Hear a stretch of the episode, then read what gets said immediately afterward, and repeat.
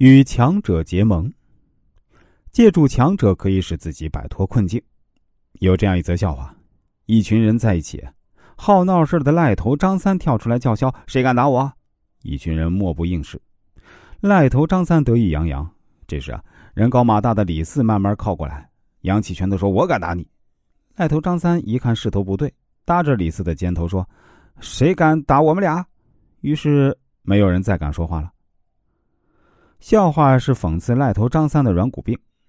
现在看来，其实啊赖头张三并不简单，在不同的情况下能够迅速做出反应，与强大的李四攀上关系。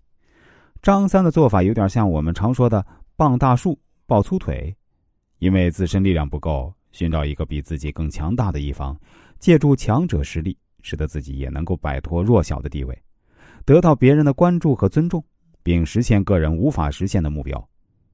长期以来，传统教育总是要人们自尊自立，不要去阿谀奉承，要有自己独立的人格，对那种投身强者的做法嗤之以鼻。因此呢，这种借助强者做法公开被人指责。其实啊，只要不仗势欺人，这种做法对我们并无害处。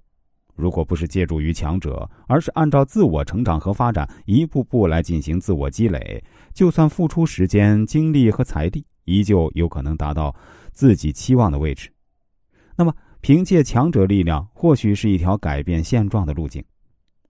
借助强者的优势，与强者联合，可以跃上单借自己力量很难达到的高度，大大减少了成本。同时啊，因为你与强者联合，很多人就会自动将你和强者等同对待，你会获得不一样的关注和尊重，也会得到其他人的帮助。你能够整合更多的资源去实现自己的目标。在大海之中啊，鲨鱼是个十分凶狠的家伙，很不好相处。许多鱼类呢都成为它捕食的对象，但有一种小鱼却能与鲨鱼和平共处。鲨鱼非但不吃它，还为它找食物。这种鱼的生存方式呢，就是依附于鲨鱼。鲨鱼到哪儿，它跟到哪儿。当鲨鱼猎食时啊，它在旁边捡拾碎物，同时啊。因为它会为鲨鱼铲除身上的寄生虫，所以鲨鱼不但不捕食它，还感谢它。因为有鲨鱼的保护，所以它的处境十分安全。别的鱼呢，也不敢吃它。与强者结盟，可以在自己弱小时保证自身安全；借助强者的优势，可以避免其他强者的攻击。同时呢，也能得到他人没有强者才能得到的好感和尊重，而且能力呢也会大有长进。所以啊。要尽可能的与比你强的人结交，要学习他们的美德，令他们世人瞩目的亮点。近朱者赤，近墨者黑。要远离品德卑劣的强者。